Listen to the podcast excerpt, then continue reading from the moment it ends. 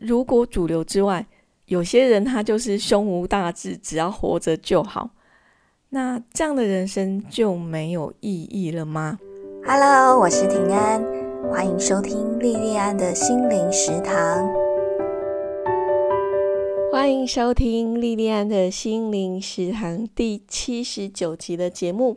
在正式进入今天的节目前，想请问大家一个问题：你最近一次好好吃饭是什么时候？好好吃饭的意思是吃饭的时候有认真吃饭，没有配手机或是一边做其他的事情。我因为要做这一集节目的关系，最近比较认真吃饭。可是在这个之前，我是真的很久很久没有专心吃饭了，因为我吃饭的时候，大多数时候会一边吃饭一边听 podcast 或是听 YouTube，这样做会让我自我感觉比较好一点，会觉得自己有充分利用时间，在吃饭的时候还很认真在充实自己。其实，在更早之前的很多年，我还在金融业上班的时候。我很多同事常常都会在吃午餐的时候一边吃饭一边看报纸。金融业是一个资讯密度很高的行业，所以你一边吃饭一边看报纸，其实跟一边吃饭一边工作没什么两样。我在节目的开始问这个问题，当然是跟今天的主题有关。这个到最后我再跟大家讲为什么要问这个问题。今天要跟大家分享皮克斯的动画电影《灵魂急转弯》。《灵魂急转弯》这一部片子的英文片名很简单，就是“灵魂 ”（soul） 这个字。这部电影是皮克斯在二零二零年发行的作品，原本预定是要在那一年的耶诞节要上映，可是因为新冠肺炎疫情的关系。刚开始只有在 Disney Plus 频道公开，真正在电影院上映是在隔一年的夏天。这一部电影这样子有点波折的发行过程，也像极了这部电影里面两位主角他们历经波折的灵魂旅程。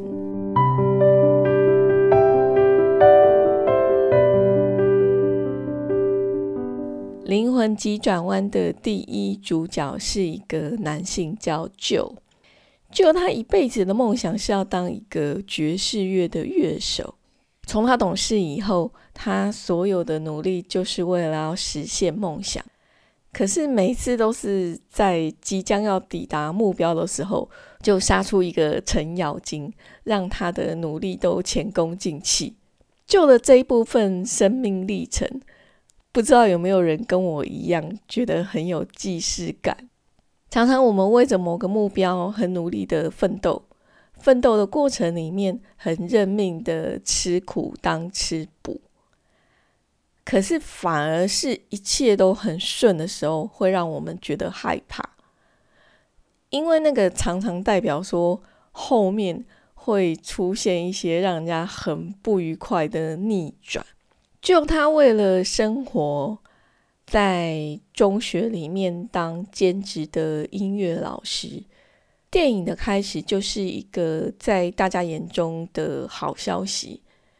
就他工作一直都不是很稳定，然后呢，就是电影的开始，校长就过来找他，然后就告诉他说：“哦，他现在得到了终身正职，会有退休金等等等等的很多福利。”你想想看哦，流浪老师在经历过多年起伏不定的代课生活以后，终于得到公立学校给的正式老师职位，这是很棒很棒的事情哈。当然，这个事情他的家人也是这样子想的哈。旧的妈妈经营裁缝店，知道这个消息以后就很开心，可是又很担心。他很开心说。就终于摆脱 loser 的行列，不必为了活下去要在他店里面洗内裤。他担心的是，就会不会不答应这份工作，所以就很积极的一直要说服就说一定要务必要答应把把这个工作接下来。他要就不要再去想关于梦想的那些无为 boy 的事情，梦想又不能当饭吃。面对妈妈给的压力，就他面有难色。就在这个时候，就他以前的学生叫阿寇，阿寇就来了电话。阿寇是在救他一直很想去的一个爵士乐乐团当鼓手。阿寇就说：“哎，有一个团员落跑哦，然后他叫就去面试，如果合格的话，那他就可以代替那个落跑的团员，变成他们团员的正式成员。这么梦寐以求的机会，就想都没有想，就马上跑去面试。他在面试的时候的表现，还有就是他在。”演奏的时候，那个很陶醉的神情，就感动了他们这个乐团的负责人，就就录取了。好，那这个剧情从开始进行到现在，他得到了他梦寐以求的工作，然后为了现实谋生，他的教职也得到了正职。我看到这边的时候，我本来以为说啊，接下来可能就是要演说就很挣扎，那应该是选择那个正职的老师的工作，还是要去选择那个梦想的音乐工作？可是这部电影它很明显的是要讨论一个更大的议题。阿寇叫就去面试的那个乐团叫陶乐斯威廉斯爵士乐团就以前曾经就说过。他说：“他要是能进陶乐斯威廉斯爵士乐团，他死了都甘愿。”就他就在去面试，去陶乐斯威廉斯爵士乐团面试，而且录取之后，然后他在回家的路上，真的就发生意外死掉了。好不容易才得到梦想工作的就，他当然不甘心就这样死了，变成灵魂的他。就想尽办法在那个灵体聚集的那那个空间，就想要逃回地球。然后在那个空间里面，他因为随手拿的一张名牌，就进到一个叫人间研讨会的地方。在这个地方，他被误认为是一个知名的心理学家，叫比永波根森。然后因为这个身份的缘故，他就被指派为第二十二号灵魂的导师。导师的工作内容是要帮助灵魂找到火花 （spark）。灵魂找到火花以后，他才可以投胎到地球。那你知道每一天都死很多很多很多人哦，这是数以万计。然后上面都是用流水号。你从二十二这个号码就可以知道，说二十二号在那个地方，就是在那个灵体聚集的地方，它是有多资深。比方说，像在二十二号之前，就同一天在配对，在跟导师配对的那一天，二十二号之前的配对的那个号码是第一零八二一零一二一四一五号。我我我念了这么一大串数字啊。算出来大概是一千多亿号，所以你就知道说哦，有多少的灵魂在等待配对。那二十二号，他其实在那里已经待了好几千年，在那里好几千年的时间里面，有很多名人，比方说像甘地、林肯、德雷莎修女，都曾经当过二十二号的导师，可是都拿二十二号没辙。连很有名的心理学家荣格，照样就是对二十二号没有办法。二十二号就劝就要死刑，他叫就随便哪个理由交差就好，他就是要一直留在这个地方，因为地球太可怕，他不要再去地球当人。可是就跟二十二号讲说，其实他不是那个比永波根森这个心理学家。二十二号他就不信，后来就为了确定旧的身份，就跟二十二号这两个灵魂就像看纪录片一样，看到救他过去活在地球的一生，就在地球的一生其实是充满了各式各样的挫折。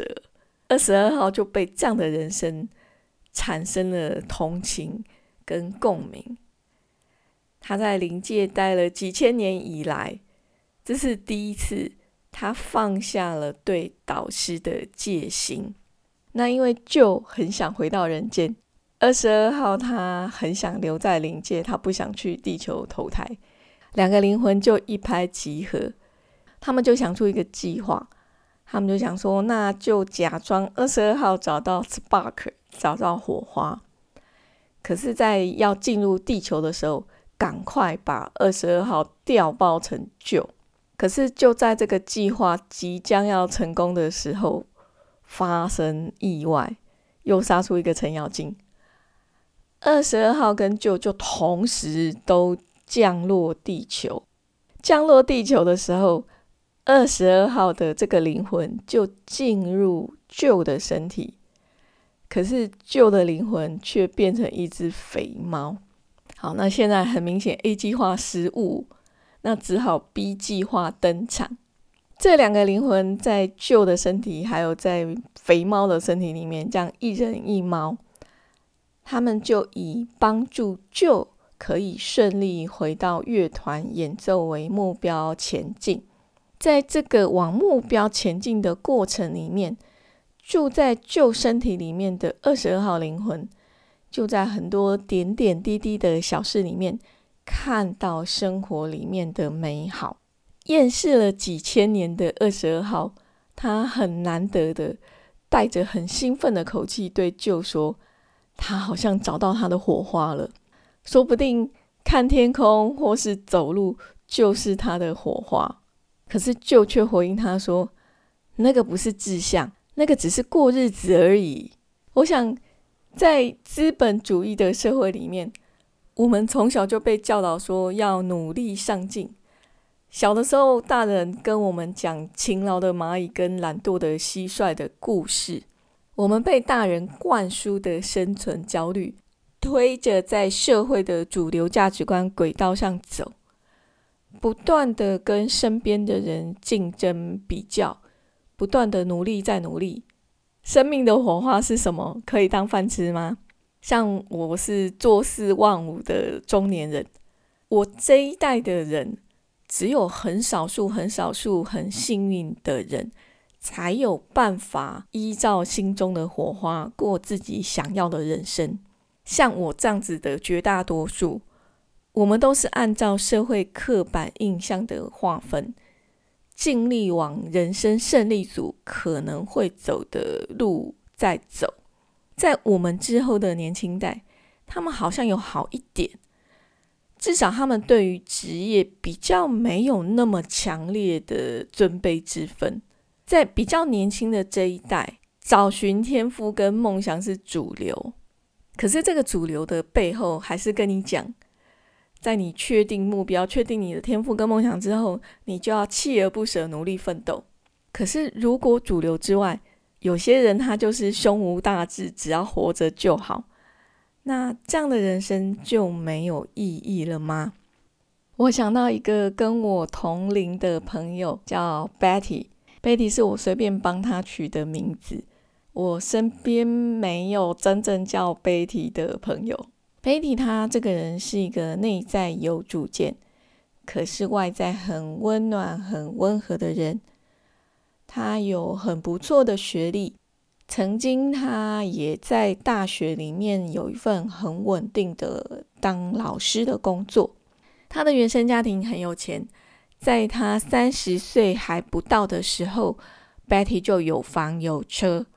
可是他后来不甘于这样的安定。跟朋友一起创业，结果是以失败收场。因为他是这个公司的负责人，就扛下巨额的债务。因为这些债务他还不出来，就跑路被通缉。更惨的是，就在他被通缉、他在跑路的时候，非常疼爱他的至亲又在这个时候过世。我想。他的人生走到这里，应该任何人在他的状况底下，都会觉得非常非常的艰难。就在他觉得好像活着没有什么值得眷恋的时候，他养的狗狗，他的毛孩子，给他的忠诚跟温暖，拯救了他。他为了要活下去，然后他非常非常爱动物，所以去宠物店当美容师。在工作期间，认识了学历只有中学毕业的他先生。在他先生的鼓励之下，他就去警察局自首投案。这个是 Betty 大概的一个故事。Betty 他在跟我讲他这个故事的时候，口气很平静，很像在讲别人的故事。那我就问他说：“那你跟你先生之间这么大的差距，你不会觉得很委屈吗？”他说他以前也是那种眼高于顶的人。会把人分等级，瞧不起很多人。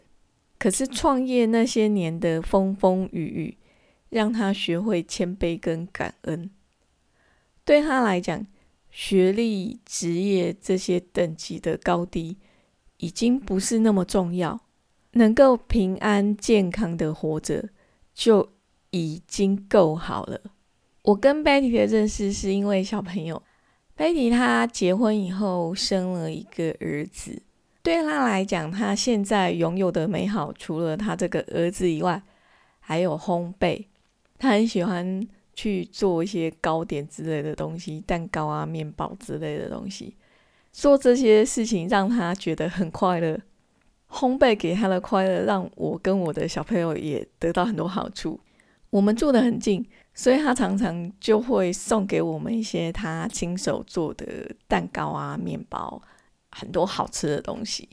这些东西本来是要给他的孩子吃的，所以每一样都没有人工添加，而且都非常非常好吃。我觉得 Betty 他有点像《灵魂急转弯》这部电影里面的理发师老戴。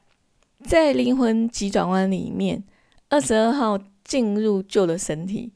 可是因为他很久没有当人，所以他不太晓得这个人体要怎么使用，然后就把旧的头发给剃坏了。那旧的本尊那个灵魂住在肥猫里面，肥猫就带着二十二号去找老戴。那老戴就很厉害，就把一颗很惨烈的头变成很帅很帅的旧这样子哦。二十二号在看到老戴他化灾难为神奇的功力以后。就以为说老戴他的火花，他的 spark 一定就是理发，可是老戴说并不是好吗？他的 spark，他的火花是当兽医，可是因为他没有足够的钱去付学费，而且他还要养女儿，为了谋生，他就去做了理发这份工作。他做了理发师以后，他发现他也蛮喜欢理发这份工作的。我想我的朋友 Betty。他在大学当老师的时候，还有他在创业的时候，他的心里面一定也有过火花，有过 spark。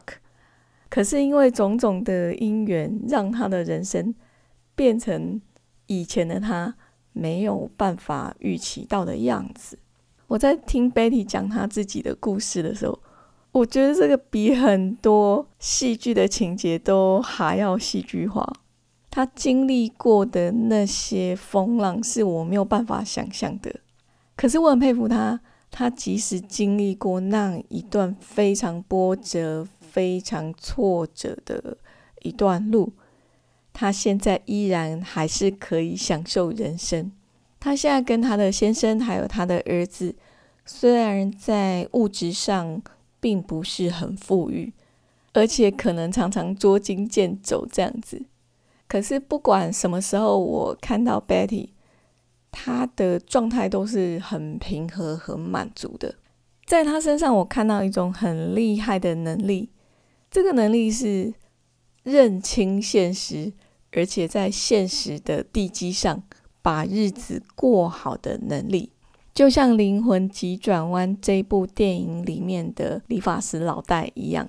我很喜欢救他，后来终于回到他自己的身体里面。他回到他身体里面以后，因为二十二号以前曾经待过他的身体，他脑袋里面就想到二十二号在他身体里面的那些经历、那些回忆。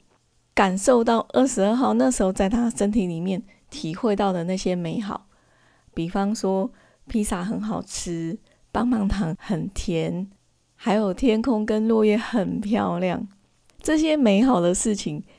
其实都是我们随手可得的很微小的事情，可是要你的心很安静，也要很用心，才有办法发现这些二十二号他曾经经历过的美好画面，也让我想起我生命里面很多很多小小的幸福，比方说初恋情人他很甜美的 kiss，比方说。北海道冰天雪地里面喝到的热牛奶，比方说在秋天的韩国里面看到满街满地很漂亮、整个闪闪发亮的银杏，还有我两个小朋友，他们还在婴幼儿时期，他们身上会有一种很香很香的奶香味，那个味道我怎么闻也闻不腻。还有像秋天的时候，淡水它很漂亮、很漂亮的天空。生命里注定苦乐相随，可是即便是这样子，在生活里面，我们依然找得到美丽。在心情不怎么漂亮的时候，就用我们的想象力，把那些小小的美丽放大，用这些放大的美丽把日子过好。那至于火花 （spark） 能不能找到它、实现它，我想可以找到，而且实现，当然是最好。可是，无论有没有找到，有没有实现，日子都是要过。既然日子都是要过下去，那就跟老戴一样，努力把每个日子过得舒舒服服。电影的结局，二十二号他是继续留在灵界，还是终于有勇气来地球体验人生？就最后的结局是怎么样？我在这里就不爆雷了。有兴趣的听众朋友。就请你们自己去串流媒体上观赏。节目的最后，我们再回到这一集节目开始的时候问大家的问题：你最近一次好好吃饭是什么时候呢？如果你想不起来的话，那我们就从下一餐开始练习，从学习好好吃饭开始，练习好好的生活。电影《灵魂急转弯》就分享到这边。我们今天的节目就到这里结束，非常非常感谢你的收听跟支持，我们下次再见哦。